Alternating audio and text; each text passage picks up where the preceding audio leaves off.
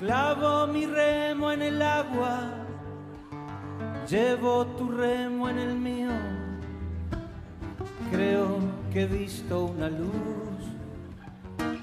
bueno, con esta música les damos la bienvenida a otro programa más de literatura, poesía y canto, amigos. Buenos días, buenas tardes o buenas noches, según donde se encuentren. Les habla Julia Bugallo junto con Susana Di Llorio. Bienvenidos todos a nuestro programa de literatura, poesía y canto. Bueno, empezamos el día de hoy con el programa de literatura, poesía y canto, diciéndoles que insecto, drogas y locura, el lado oscuro de los escritores más famosos de la historia. José Luis Hernández Garbi, autor de La desaparición de Agatha Christie, analiza para este diario la tormentosa vida de personajes como Conan Doyle o Dickens. Hablar de autores como Charles Dickens evoca una infinidad de sentimientos en el lector, todos ellos agradables. Lo mismo ocurre con otros tantos autores como Agatha Christie, al fin y al cabo, que no ha pasado un buen rato empapándose de las aventuras de Oliver Twist, Sherlock Holmes o Hércules Poirot. Lo que no ha trascendido tanto es que esto y otros muchos escritores escondían un lado más turbio y tenebroso.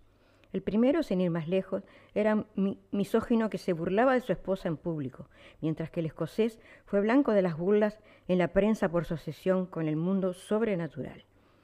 Por ello, para alumbrar esa faceta más olvidada de una docena de autores clásicos como el escritor José Luis Hernández Garbi, acaba de publicar La desaparición de Agatha Christie y otras historias sobre escritores misteriosos, excéntricos y heterodoxos Almuzara 2020, una obra en la que, como él mismo explica a ABC, persigue un doble objetivo.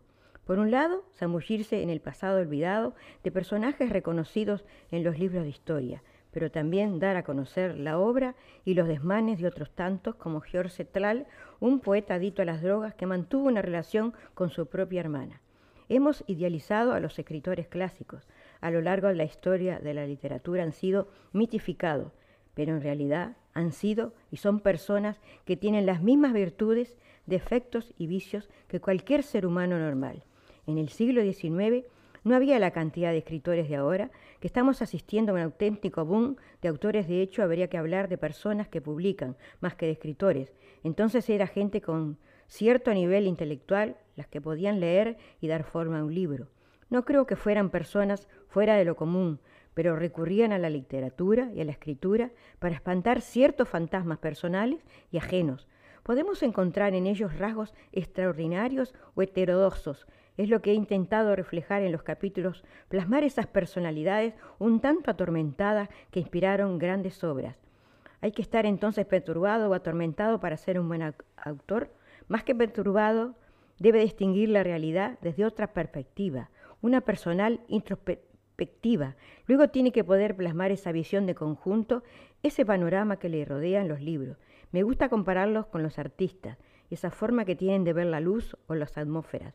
Como escritor, no quiero decir que seamos especiales, no somos personas diferentes, somos como cualquier otro mortal. De hecho, probablemente más pobres, pero tenemos una forma distinta de captar la realidad y sentimos la necesidad de dejarlo en un papel.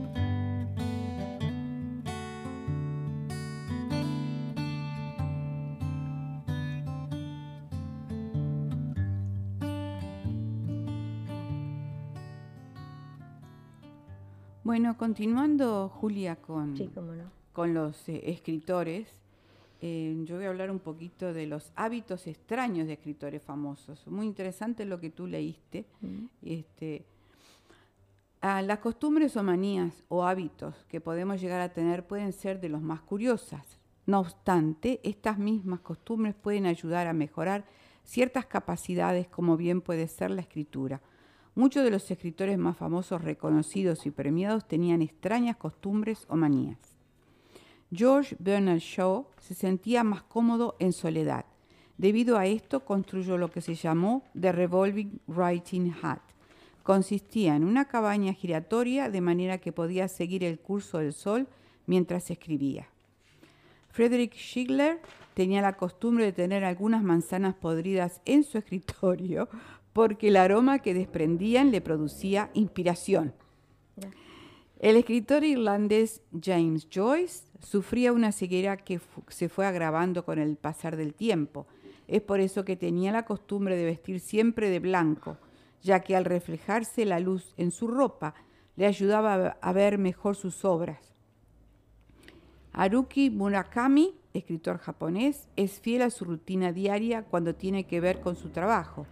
En una entrevista declaró, cuando estoy en modo de escritura para una novela, me levanto a las 4 de la mañana y trabajo de 5 a 6 horas.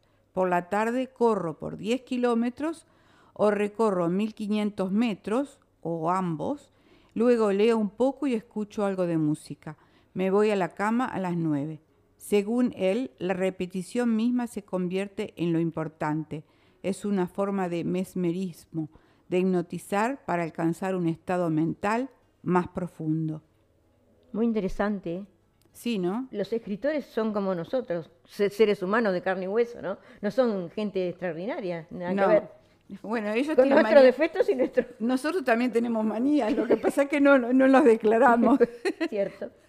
Y ahora escucharemos una bonita canción del conjunto de Santa Fe, Piedra Perdida, Escondido en mi país.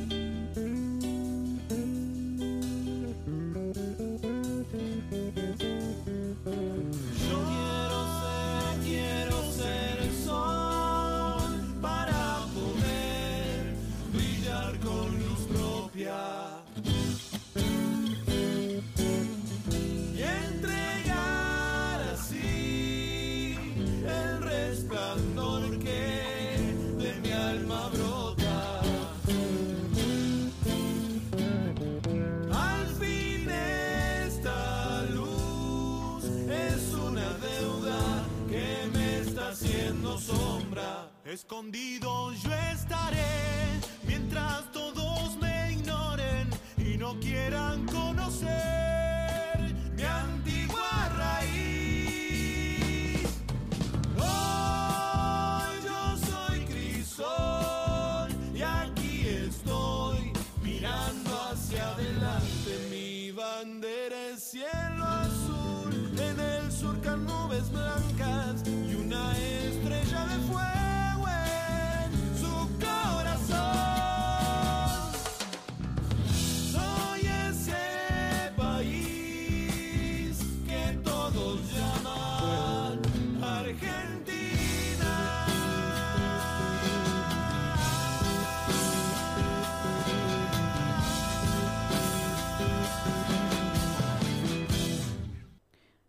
continuación vamos a escuchar a, Julia, que nos va a leer un hermoso poema escrito hace 200 años acerca de una epidemia de peste de 1800 de autor desconocido. Es una colaboración de Cristina Cáfaro Quereyac desde Uruguay, lo cual agradecemos. Adelante, Julia. Cuando la tormenta pase y se amansen los caminos y seamos sobrevivientes de un naufragio colectivo, con el corazón lloroso y el destino bendecido, nos sentiremos dichosos tan solo por estar vivos. Y le daremos un abrazo al primer desconocido y alabaremos la suerte de conservar un amigo. Y entonces recordaremos todo aquello que perdimos y de una vez aprenderemos todo lo que no aprendimos. Ya no tendremos envidia, pues todos habrán sufrido. Ya no tendremos desidia, seremos más compasivos. Valdrá más lo que es de todos que lo jamás conseguido. Seremos más generosos y mucho más comprometidos. Entenderemos lo frágil que significa estar vivos. Sudaremos empatía por quien está y quien se ha ido. Extrañaremos al viejo que pedía un peso en el mercado, que no supimos su nombre y siempre estuvo a tu lado. Y quizás el viejo pobre era Dios disfrazado, nunca preguntaste el nombre porque estabas apurado. Y todo será un milagro, y todo será legado, y se respetará la vida, la vida que hemos ganado.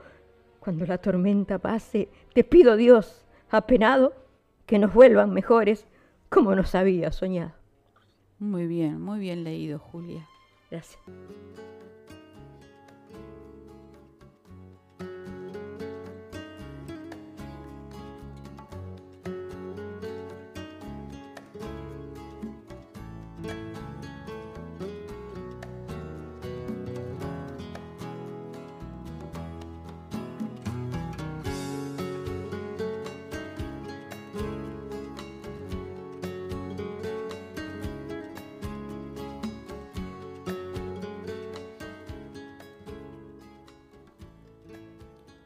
Bueno, ahora este, les voy a hablar de Yorgos Seferis, un escritor griego. Nació el 13 de marzo de 1900 en Atenas y murió el 20 de septiembre de 1971. Poeta, ensayista y diplomático griego que consiguió el Premio Nobel de Literatura en 1963, el primero de su nacionalidad en lograrlo. Nació en Esmirna, Imperio Otomano, actualmente parte de Turquía. A la edad de 14 años comenzó a escribir sus primeros poemas. En 1918 siguió estudios de Derecho y Literatura en la Sorbona de París, terminando la carrera en 1924. Durante estos años siguió escribiendo versos y tomó contacto con la poesía francesa contemporánea. Desempeñó servicios como vicecónsul en Londres, conoció la poesía de T.S. Eliot cuyo estilo le influyó mucho y como cónsul en Albania en los años 30.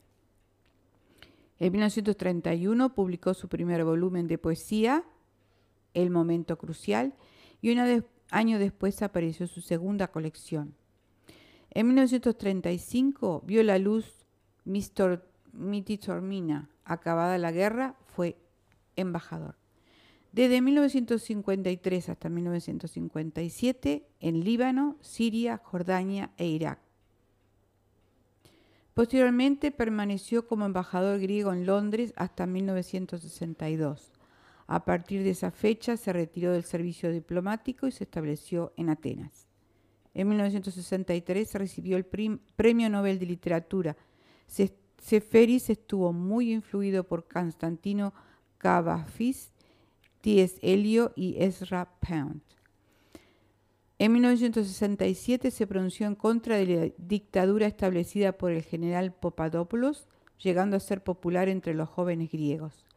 Seferis, considerado el poeta griego más importante de la generación de la preguerra de los años 30, falleció el 20 de septiembre de 1971. En su obra destaca su amor y nostalgia por el Mediterráneo y su ciudad natal, Esmirna. Escribió en Dim glosa, la lengua del pueblo, lengua griega que había seguido su natural evolución y que presentaba modificaciones notables con la lengua oficial impuesta desde el Estado llamada Casarebuca, Casarebusa. Le voy a leer una poesía de, de Seferis titulada La hoja del álamo. Temblaba tanto que se la llevó el viento. Temblaba tanto como no se la, cómo no se la iba a llevar el viento. Allá lejos, un mar allá lejos, una isla al sol, y las manos aferradas a los remos, muriendo a la vista del puerto, y los ojos cerrados en anémonas marinas. Temblaba tanto y tanto, la he buscado tanto y tanto en la sequía de los eucaliptos en primavera y en otoño, en todos los bosques desnudos, cuánto la he buscado, Dios mío. Y ahora hay otro, un Aikyu, que es un poema japonés antiguo. Después les voy a hablar de esto. Y escribió lo siguiente. Vierte en el lago solo una gota de vino y el sol se extinguirá. Y ahora le vamos a presentar a Inés Cuadra, eh, uruguaya. Ella pertenece al grupo Palabras también, con un poema al otoño. Buenas tardes. Mi nombre es María Inés Cuadra Luzardo, de Sydney, uruguaya. Como Europa está en otoño, quisiera leer mi poema titulado Otoño. El otoño se avecina se desprenden las hojas soñolientas por el tiempo. Se adorna el follaje en acuarelas de múltiples colores. Otoño, cuánto te quiero. Eres melancólico, pero me invitas a soñar con mansedumbre y paz. Cuando colocas tu toque de oro en cada pétala que vuela, tras ellos va mi mente, perdida en sus días cortos y en noches para pensar. Su tibieza envuelve mi ser, y me invita a deshojar la mente, imitando los árboles a renovarme día a día y así mantener el alma tierna, alegre y calma. En los campos dormidos las mariposas vuelan silenciosas y un sinfín de melodías alegran la pasible noche. El perfume suave del follaje se levanta con el rocío de la brisa que adorna con cristales las doradas hojas del estanque, donde se ven sapos y ranas saltando de piedra en piedra. El azul y gris del cielo luce transparente, como sacado de un cuadro de Monet. Y así es el brillo candente de la imagen que mis ojos se deleitan al mirar. Todo se armoniza, junto a los mustios secos de la noche palpita mi alma ardiente de amor en ese perdido sueño, pero ya todo volverá como vuelven también las hojas renovadas al brillar. Gracias. Muchas gracias Inés por tu aporte con nuestro programa. Bueno, y ahora tenemos a Marcelo Hoyos de Santiago del Estero, Argentina, en Samba a Corbalán.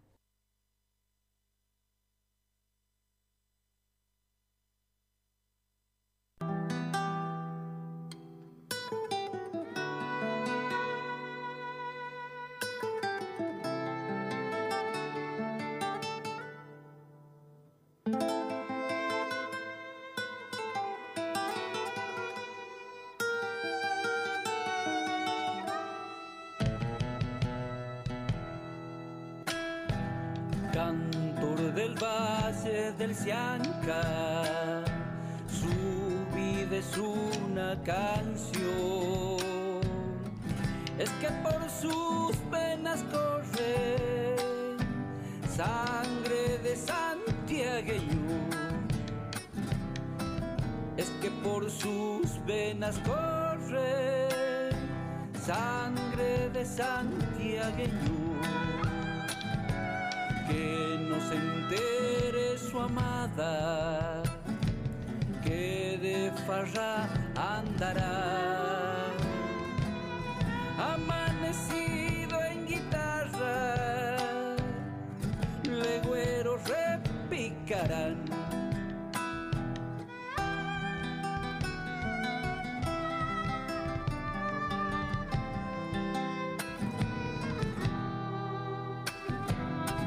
Canta chango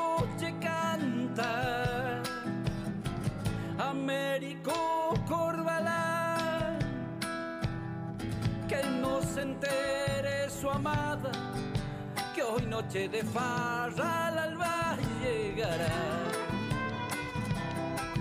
aferrado a su guitarra, con su alma saciada de tanto cantar.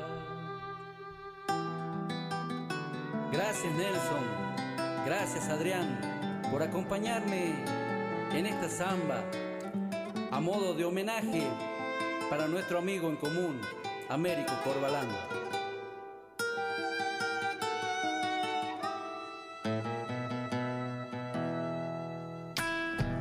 Bondad veo en su mirada, gaucho en su forma de ser. Melodías brotan de su alma, heridas de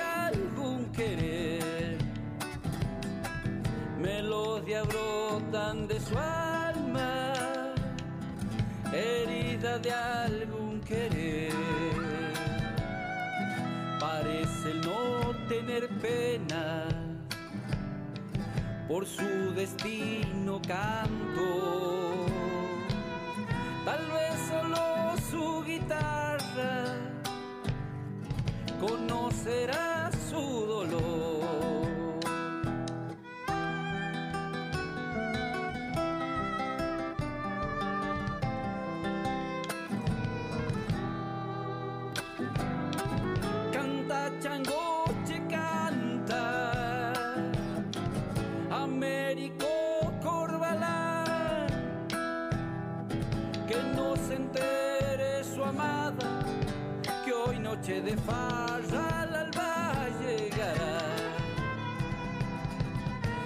Aferrado a su guitarra, con su alma saciada de tanto cantar.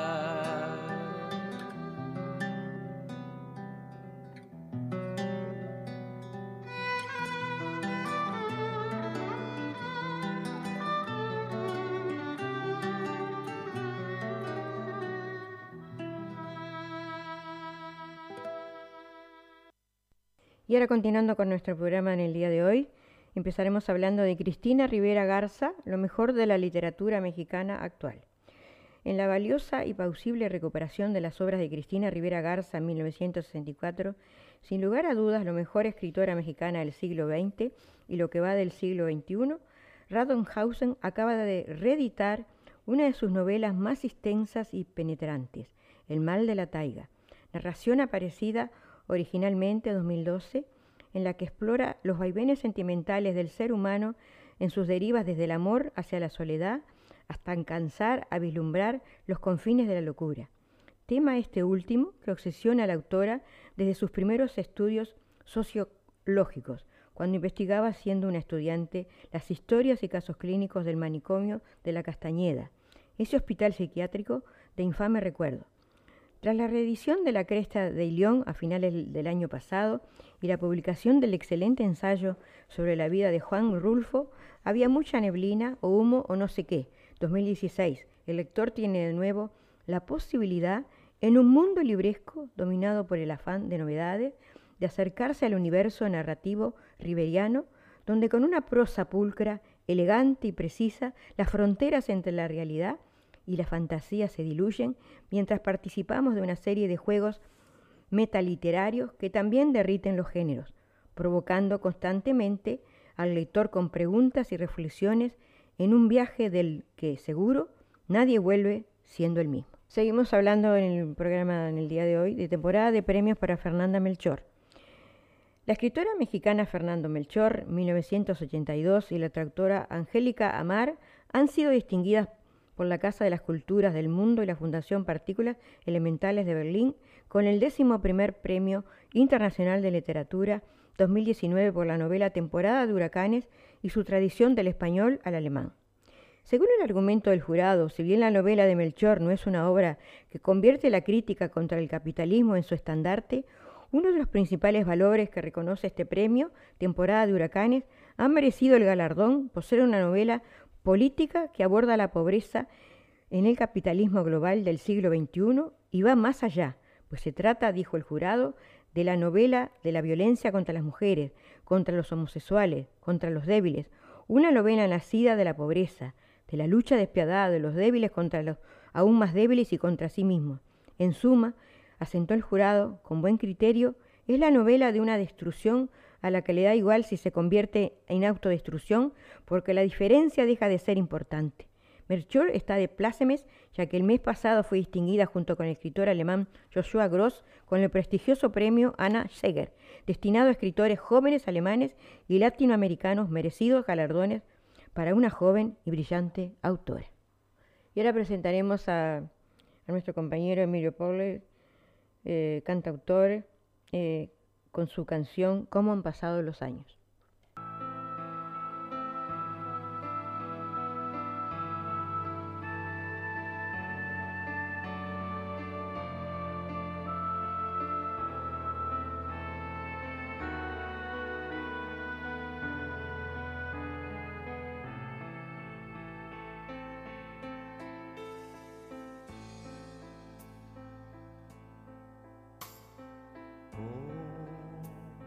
pasado los años.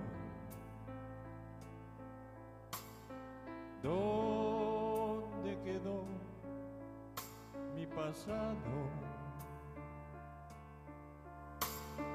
Sí, solo queda recuerdo. Que tienen tiempo rescatado. ¿Cómo han pasado los años? ¿Dónde estarán mis amigos? Ellos que son los testigos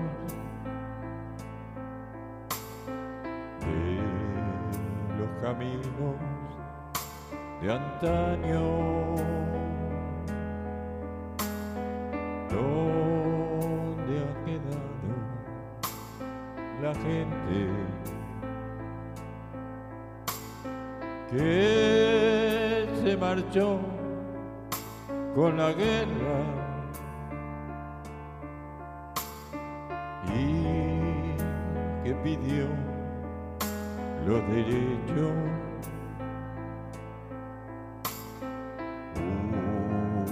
humanos sobre la tierra.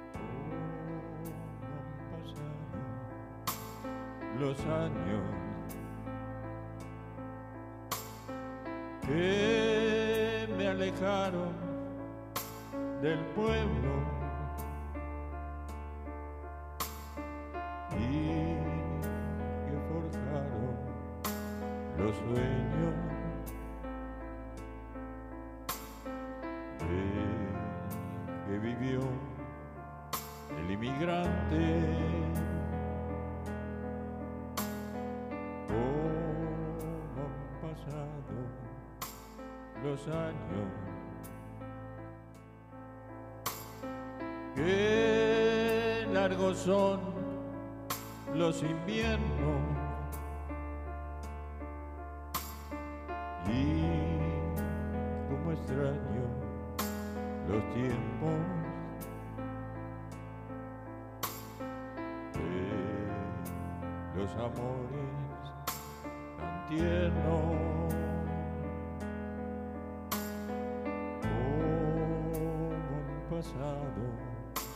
los años. Que cerca está mi destino. He recorrido el camino que construyó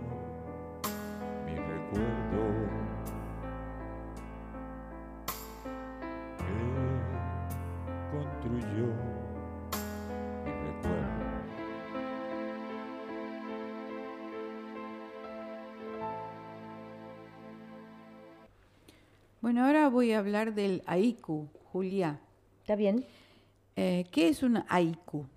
Es un tipo de poema japonés antiguo basado generalmente en una composición de tres versos de cinco, siete y cinco sílabas, traducción occidental de la métrica de 17 moras, que es una unidad que mide el peso silábico, que emplea el haiku original.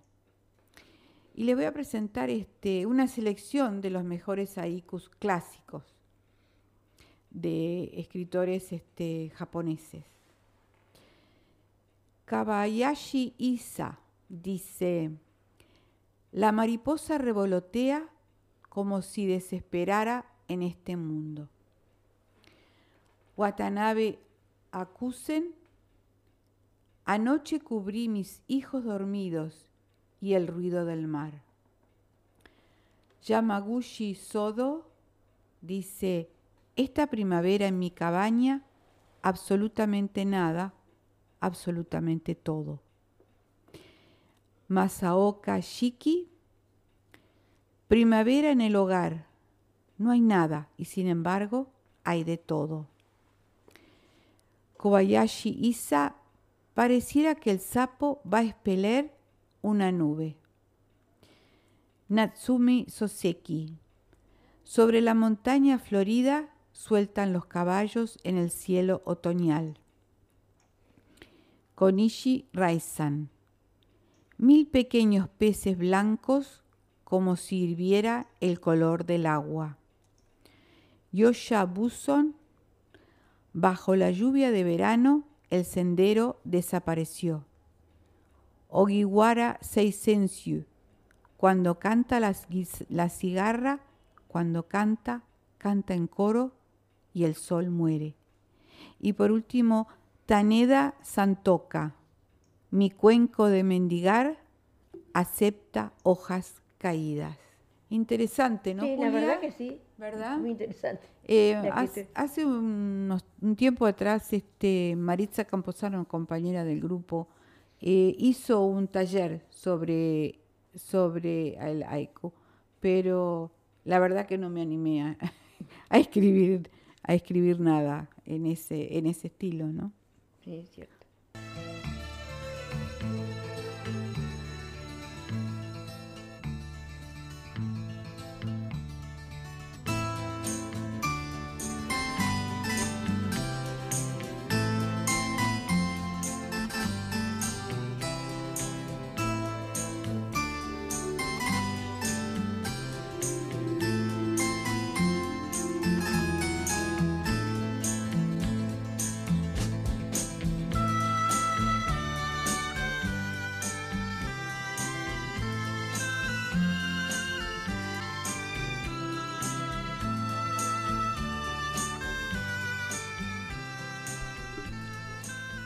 Seguimos compartiendo en el día de hoy, en el programa de hoy. Este, esto no es este, literatura, Susana, pero viene bien hablar sobre Día Internacional contra la Violencia de Género y por qué se celebra el 25 de noviembre, ¿verdad? Bueno, no es literatura, pero se ha escrito mucho sobre eso, así que es, importante. Es importante.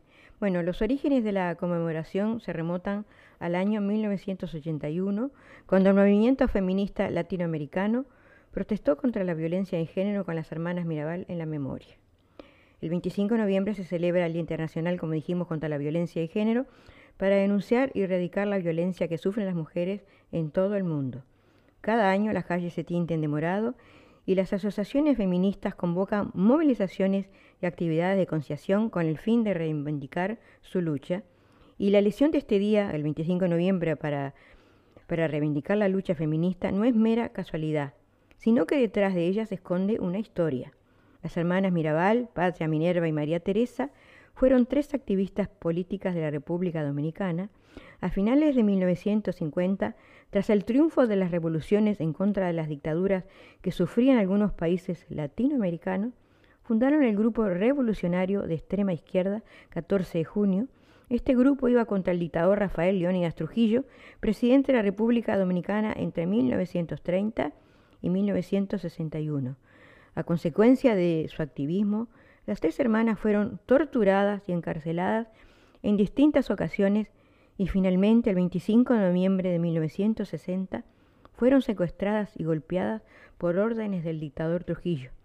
El asesinato de las hermanas Mirabal generó un sinfín de protestas en el país y las convirtió en un símbolo latinoamericano en la lucha contra la violencia de género.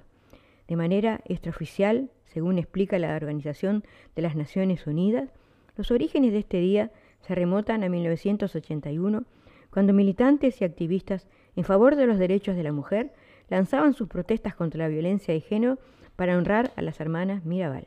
Sin embargo, no fue hasta el año 2000 cuando la ONU oficializó el 25 de noviembre como el Día Internacional de la Eliminación de la Violencia contra la Mujer. Este año, a consecuencia de la pandemia que estamos sufriendo, las manifestaciones y actividades que se organizan anualmente han sido modificadas y adaptadas a las medidas establecidas por el coronavirus. Muy buena información, Julia. No estaba al tanto de, eso, no, no, no sabía. cuál era el origen. Eh, muy buena a veces es interesante incursionar en ciertas cosas, aunque no sea literatura, ¿no? Pero son temas importantes. Claro que sí.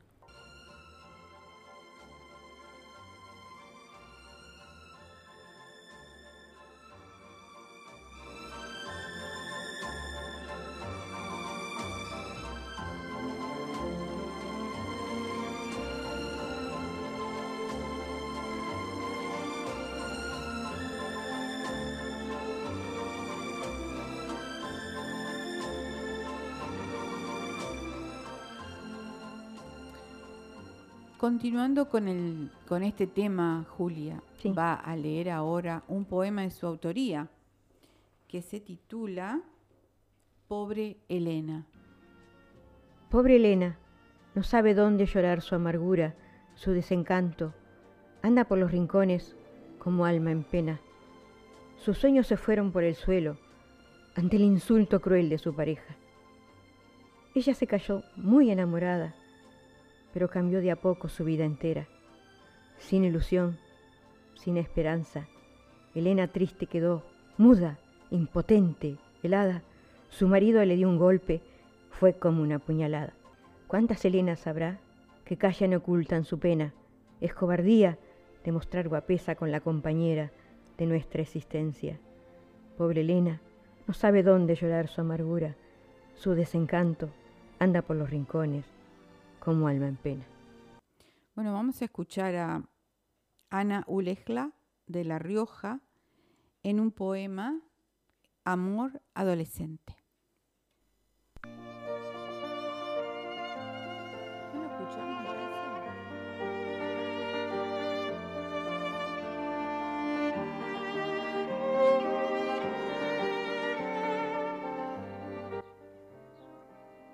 Recuerdo que cuando niña a un chiquillo yo amaba.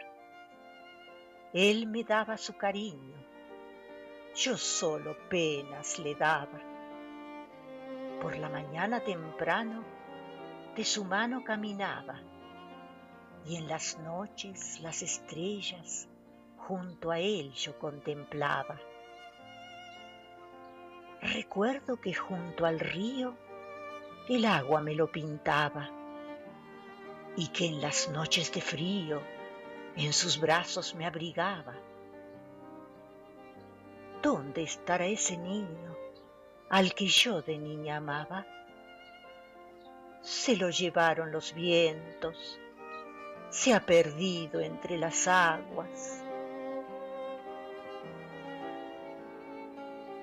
Amor adolescente de Ana Ulesla desde La Rioja, Argentina.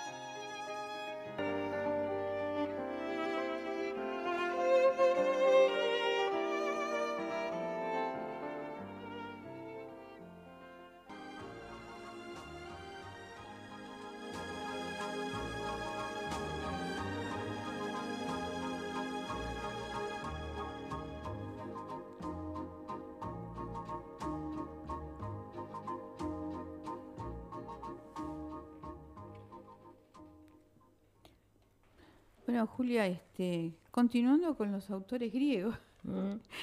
me fui un poquito para atrás de la, de la historia y me pareció interesante. Heródoto de Alicarnaso.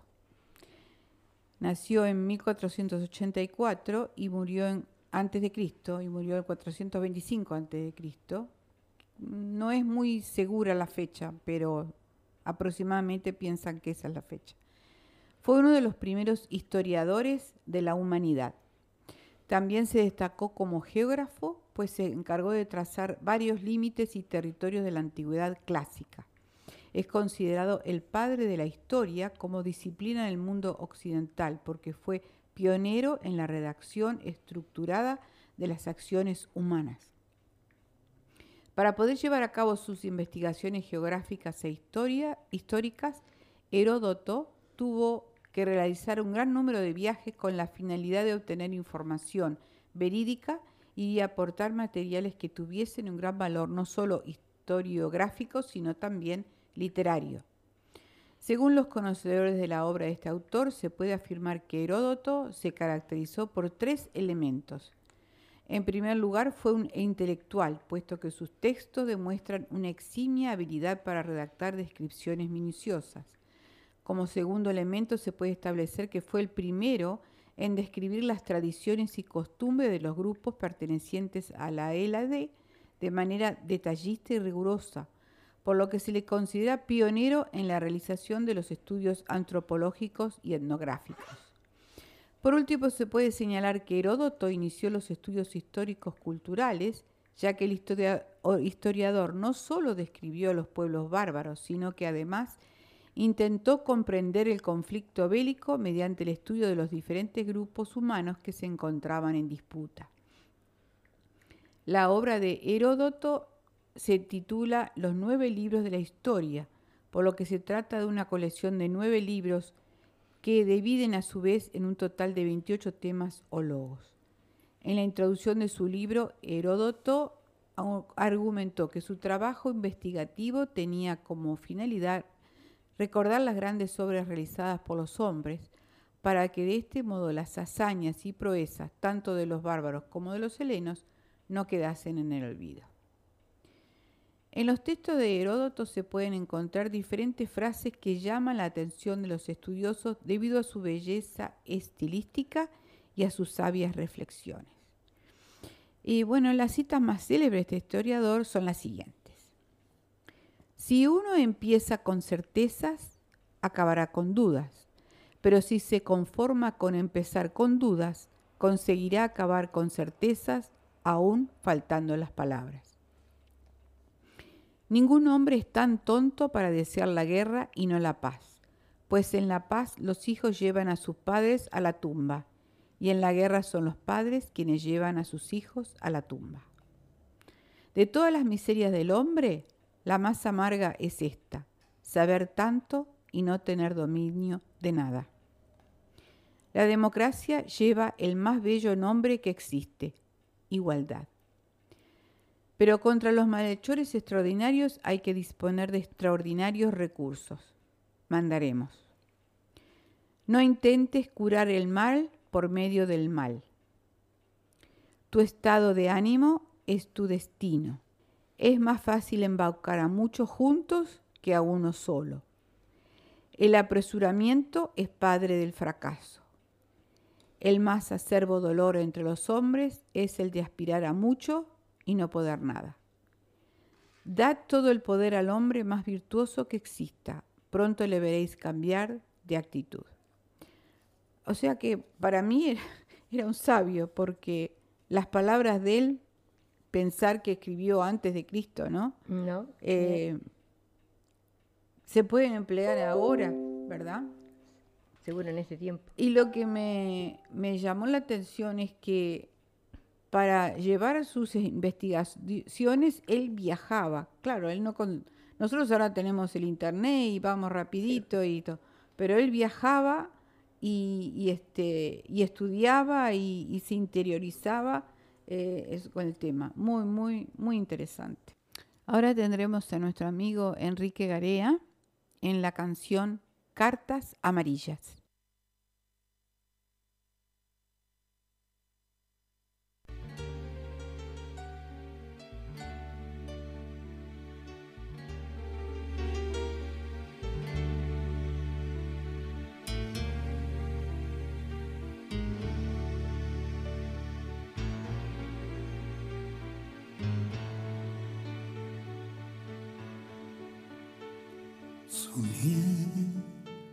Que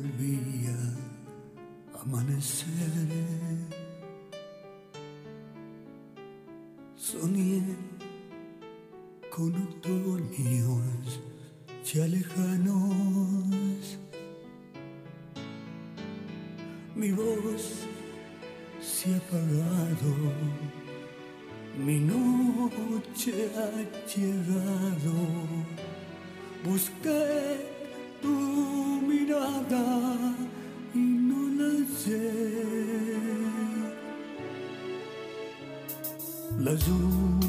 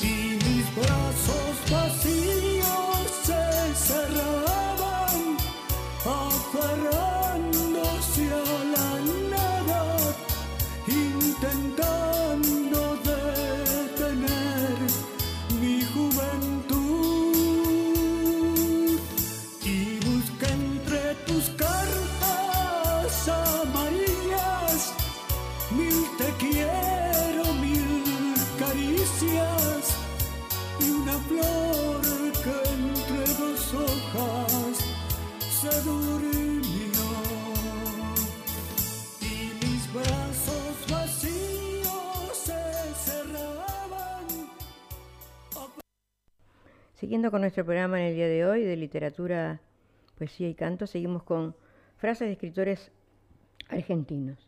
Argentina, país de cultura, sabor y bailes, este hermoso país es reconocido mundialmente por su tango, gastronomía, teatro, cultura y por supuesto por su gran literatura. La literatura de Buenos Aires es de gran relevancia gracias a sus escritores que se han dado a conocer por sus importantes obras. Entre ellas está Rayuela, El Alec, Cuentos de Amor, de Locura y de Muerte, se han catalogado como grandes obras a través de los tiempos, y entre esas importantes obras han salido renombre frases de escritores argentinos. Compartimos 16 frases de escritores argentinos. Dice, porque sin buscarte te ando encontrando en todos lados, principalmente cuando cierro los ojos. Julio Cortázar. Hay hombres que de su ciencia tienen la cabeza llena. Hay sabios de todas menas, mas digo sin ser muy ducho, es mejor aprender mucho el aprender cosas buenas. José Hernández. Andábamos sin buscarnos, pero sabiendo que andábamos para encontrarnos. Julio Cortázar. ¿Cómo es posible que lo que viene al corazón ataca la cabeza? Juan Gelman. La vida es tan corta y el oficio de vivir tan difícil que cuando uno empieza a aprenderlo, ya hay que morirse. Ernesto Sábato.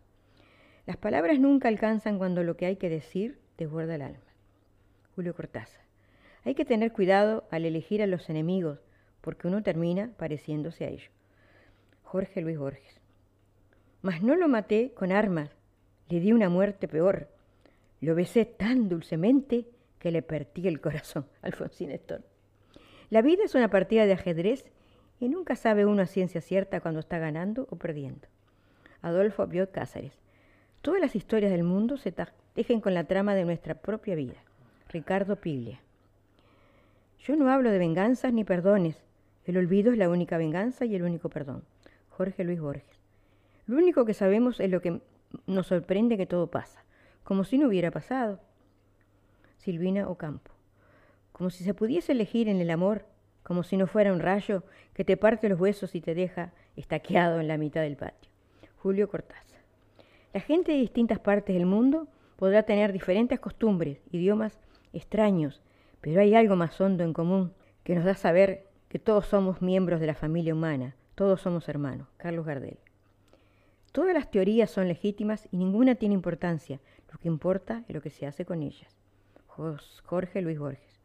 Si el hombre pequeño, cuyo humano latido es la tierra, es un sueño, sobre el hombre hace ruido. Alfonsina Storni. Bueno, y así sucesivamente este, compartimos alguna frase de algunos escritores argentinos en el día de hoy. Muy bueno, Julia. Me gustó mucho. Bueno, ahora vamos a tener a Graciela Langorte de Tacuarembó, Paso de los Toros, Uruguay, en el poema La Virgen del Río.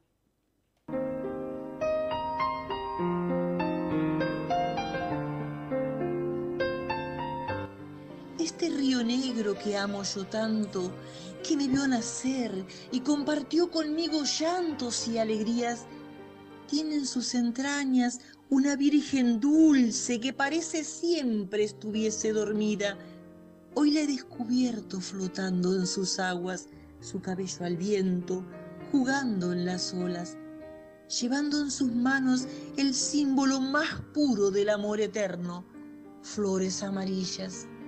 Esta tarde azul me acerqué a la orilla de ese tumultuoso torrente de agua, corrientes arriba los troncos oscuros rugían de furia, transportando en sus brazos hojas ya marchitas y opacas ramitas.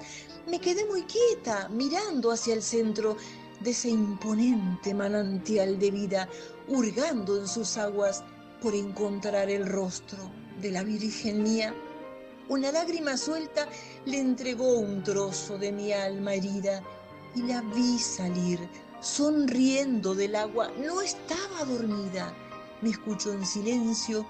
Supo de la pena que oculto en el pecho, que inunda mi ser de melancolía, de ese amor perenne que llevo conmigo y me da la magia de escribir poesías. Dejó que le hablara del dulce secreto que tengo en la vida. Dejó que la sangre de esa honda herida bajara hasta el centro profundo de su alma mezclada en las gotas de una lágrima tibia, le hablé del amor, de mis noches largas, de mis densos días, de la felicidad que siento al compartir con él esas tiernas horas llenas de misterio una vez al día.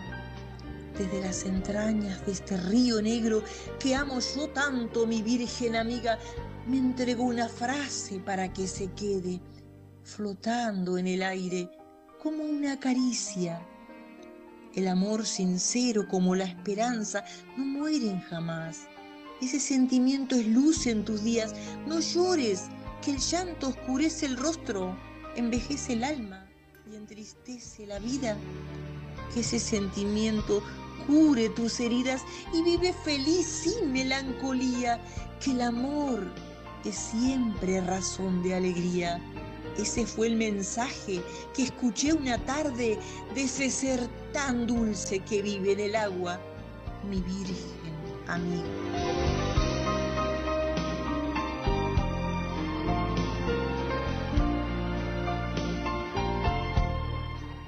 Y ahora seguimos con efemérides literarias de noviembre. Un 23 de noviembre de 1221 nace Alfonso X, el sabio rey considerado el fundador de la prosa castellana. El castellano se adoptó como lengua oficial durante su reinado. Se, encargó de la traducción por primera vez de obras científicas y tiene una obra muy variada y extensa. Un 25 de noviembre de 1562 nace Piris López de Vega, Fénix de los Ingenios, poeta y dramaturgo español del siglo de oro español, autor de más de un millar de comedias. Un 26 de noviembre de 1951 nace el periodista Arturo Pérez Reverte, periodista y novelista español, autor de la serie Capitán a la Triste. Tiene otros títulos importantes como La piel del tambor, El Club Dumas, El maestro de esgrima o La carta esférica. Y ahora, como siempre, siguiendo con nuestro programa, este, ahora Susana Di nos entrega una poesía de su propia autoría para todos ustedes, Penas. En el remanso de mi corazón están mis penas, y allí como pájaro herido, tristemente esperan. Revolotean sus alitas como queriendo levantarse, a veces un desmayo las obliga a quedarse. Y lloran silenciosas pidiendo un respiro que a veces no llega a mitigar lo sufrido. A veces con un trino alegremente parten, revoloteando por el cielo como aves emigrantes, pero pronto vuelven, luego de un corto vuelo, y otra vez anidan en mi corazón con duelo. En el remanso de mi corazón están mis penas, y allí como pájaro herido, tristemente esperan. Julia nos va a entregar una poesía de su autoría titulada Pasajes del Vivir. Se desliza la existencia con las hojas ya pasadas, como un libro ya leído, olvidado y archivado. Recordando lo mejor, aquello que no hemos borrado, del alma, del sentimiento, que nos hizo sollozar. Se estremece nuestro ser y así en nuestro interior se esconden los pasajes, los pasajes más sublimos, la nobleza, la belleza, las imágenes que han quedado prendidas en nuestra mente una, una van pasando como una fotografía. La injusticia, lo inhumano, nos ha marcado hasta el alma. El saber que todo tiene su precio, se han perdido los valores por un camino olvidado. La codicia está de moda y la ambición la acompaña. El hombre pierde valor, la impotencia nos subleva, cual un barco naufragando, sin timor y sin destino, se desliza la existencia como un libro ya leído, olvidado y archivado. Remo en el agua, llevo tu remo en el mío, creo que he visto una luz al otro lado del río. Y así vamos terminando, llegando a la finalización del programa del día de hoy. Los esperamos el próximo jueves este, siempre por Radio Punto Latino Cine. Un gusto estar con ustedes y muchas gracias por todos los cantantes y poetas que han participado. Esperamos que todo lo que hemos contado en el día de hoy, este, aparte de la literatura, haya sido del agrado de todos ustedes y nos vemos. Muchas gracias y muchas bendiciones. Sí, este, muchas gracias por participar, ¿verdad, Julia? Porque eh, es muy importante para nosotros y este y muy lindo conocer obras de, de otras personas, ¿no? Este, no, no son solamente los, los grandes escritores, sino los chiquitos que guardan en su cajón sus notas, pero que son importantes también. Así que, bueno, los esperamos el jueves que viene y mm, hasta pronto. En esta orilla del mundo, lo que no expresa es baldío. Creo que he visto una luz al otro lado del río